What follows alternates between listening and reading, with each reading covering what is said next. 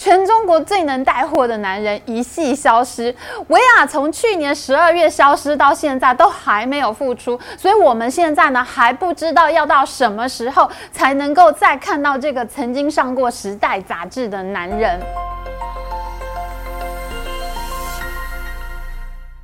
Hello，大家好，我是 Amy。我们在去年十二月的时候呢，曾经做过中国两大直播主之一薇娅逃漏税被罚六十亿的影片。当时好多中国网民一片哀嚎，说晚上只能看李佳琦哥哥了。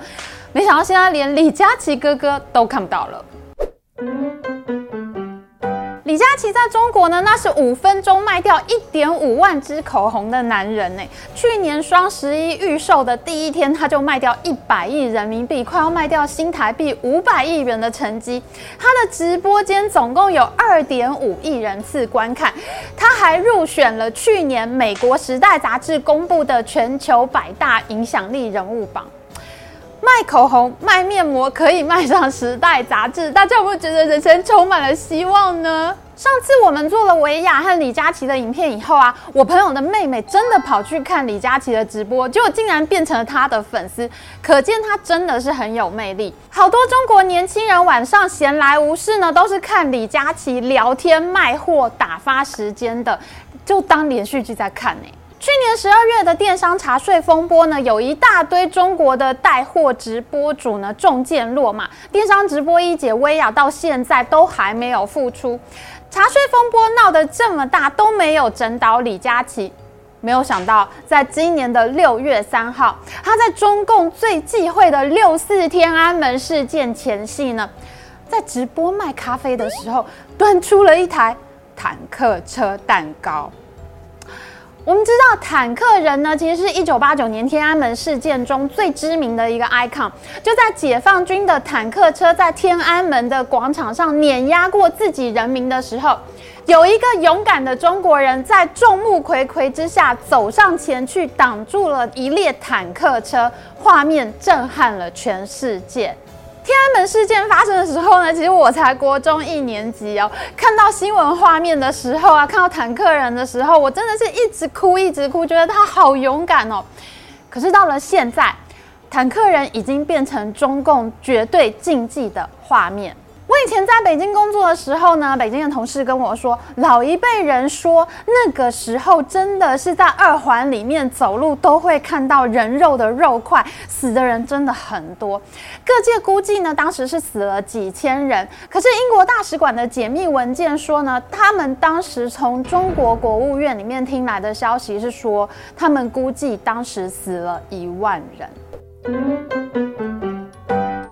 中国第一直播带货主竟然在天安门事件前夕端出了坦克车蛋糕，这下子这场直播在几分钟之内就被中断了。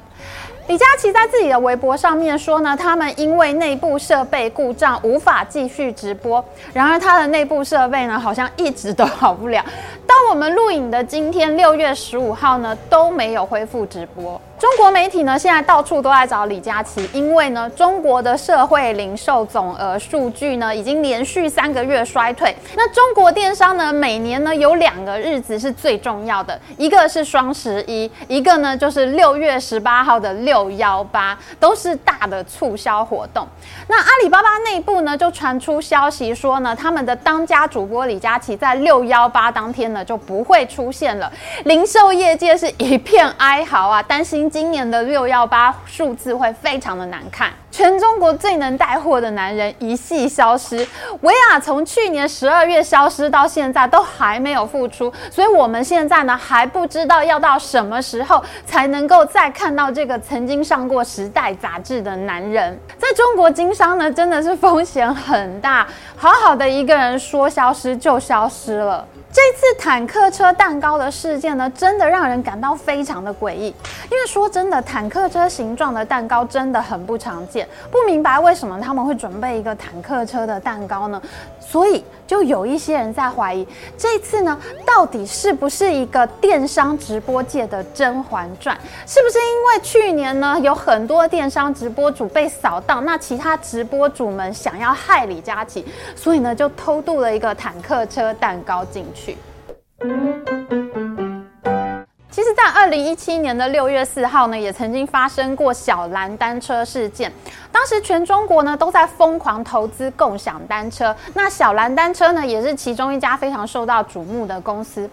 可是他们竟然在六月三号和六月四号的时候推出了一个坦克王牌大作战的促销活动。只要你在他们的 APP 上面呢，在那个地图上面呢，你看到有坦克车图案的单车，那你在线下呢去找到那一台单车骑上去，你就可以参加 Beats 耳机抽奖活动。在六月四号，你做坦克车促销活动。小蓝单车的下场当然是非常的凄惨啊！公安部直接进入公司内部调查，而且呢，没有任何创投基金敢再融资给他们。小蓝单车在半年之内倒闭，有网友呢在他们的 APP 地图上面恶搞，让他们的坦克车单车呢出现在天安门前整整的一排。天哪，这真是一个非常昂贵的政治笑话。其实小蓝单车呢，事件发生的时候，我人正好在上海工作。我发现真的是有不少中国年轻人根本不知道什么是六四，因为六四已经在网络上完全被封锁了。所以连续发生了小蓝单车事件和李佳琦事件，大家就在说，其实现在中国年轻人早就不知道六四是什么了，这跟我小时候从来没有听过二二八事件是什么是一模一样的。所以呢，这些坦克车事件呢，真的很有可能是巧合，只能说是非常不幸的巧合喽。中国呢，当一个主播真的是高风险行业！除了电商直播界的第一主播李佳琦之外呢，真的还有很多主播被莫名其妙的消失哦。接下来我们要再讲两个很惊悚的主播消失事件。首先让大家看一下，你觉得这个主播长得帅吗？这个主播呢，说起来还是我的同行哎。我以前在北京工作的时候呢，就有很多我的同事说呢，在采访的场合有看到他。这个人呢，他就是在微博上有一千四百万粉丝的中国中央电视台当家财经主播芮成钢。央视所有招牌的财经节目呢，都是由他主持的哦。哦，不过呢，他应该是八年前当家的财经主播，因为他在二零一四年七月的时候呢，消失了。芮成钢考大学的时候呢，是当年安徽省合肥市高考的文科状元哦。状元这个头衔呢，在中国精英圈呢，还是大家会哇一声的头衔。而且呢，芮成钢的英文讲的真的是很好，他可以用英文播报需要一定专业程度的财经新闻。而且呢，他是中国自己培养出来的学生，他并没有出国留学过，所以呢，他这么流利的英语程度就非常受到观众的肯定。那我刚刚为什么问大家觉得他长得帅吗？因为呢，芮成钢的女粉丝真的不是普通的多，有很多女生都超爱芮成钢，觉得呢，芮成钢就是他们的梦中情人。不过呢，在我们财经新闻圈子里面呢，芮成钢一直是一个非常有争议的人物，因为呢，他的气焰真的是蛮嚣张的，而且呢，他有非常浓厚的民族主义色彩。譬如说，在二零零七年呢，星巴克进驻北京故宫的时候呢，他就写了一篇文章在部落格上，标题就是“请星巴克从故宫里面出去”。他说呢，星巴克开在故宫里面呢，就是在糟蹋中国的文化。可是当时我们知道，小文青呢都爱死星巴克了，开在北京故宫里面呢，又有一种 fusion 的风情嘛。结果来了一个央视讲英文的主播跑出来叫嚣，说叫星巴克滚出去。其实这个做法还蛮惹人厌的。二零一三年的时候呢，当时美国驻中国的大使骆家辉要去大连参加达沃斯经济论坛，那骆家辉呢就订了一张经济舱的机票，从北京飞去大连了。那同一班飞机的中国民众看到骆家辉坐在经济舱里面，都感到非常不可思议，因为中国的官员都很腐败，怎么可能会有高官去坐经济舱呢？那骆家辉后来呢，在接受访问的时候就说呢，其实这个是美国政府的规定。那中国民众瞬间就觉得哇，美国真的是很好啊，骆家辉真的是好感满满啊。结果这个时候呢，芮成钢就非常惹人厌的跑出来问骆家辉说：“您坐经济舱是不是为了要提醒大家，美国还欠中国钱呢？”哇塞，这个嘴脸真的是太恶心了吧！我们知道中国买了很多美国国债，但是真正的原因并不是因为美国欠中国钱，而是因为中国的产品大量出口到美国，那中国的企业呢就拿了人家很多的美元，这些美元在进入中国的时候呢，中国央行就要帮企业呢兑换成人民币才能进去嘛，所以呢，中国央行手上就拿了很多美元，这个叫做外汇存底。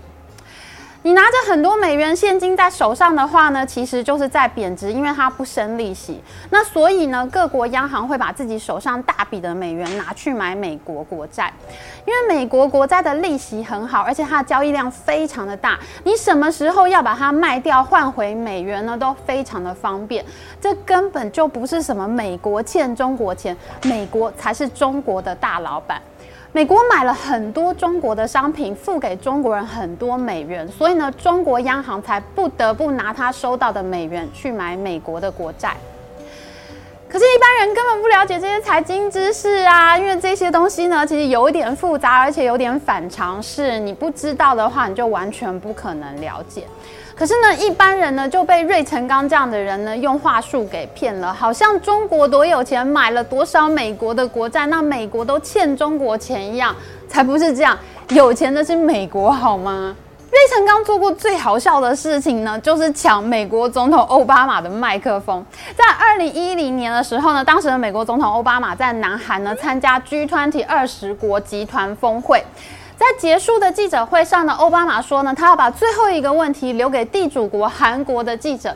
那当时呢，因为韩国的记者没人举手，结果芮成钢呢他就举手了。他说：“我其实是中国人，但是呢，我可以代表全亚洲。”当场奥巴马呢很傻眼，他就说呢：“呃，我们还是问一下韩国媒体有没有问题好吗？”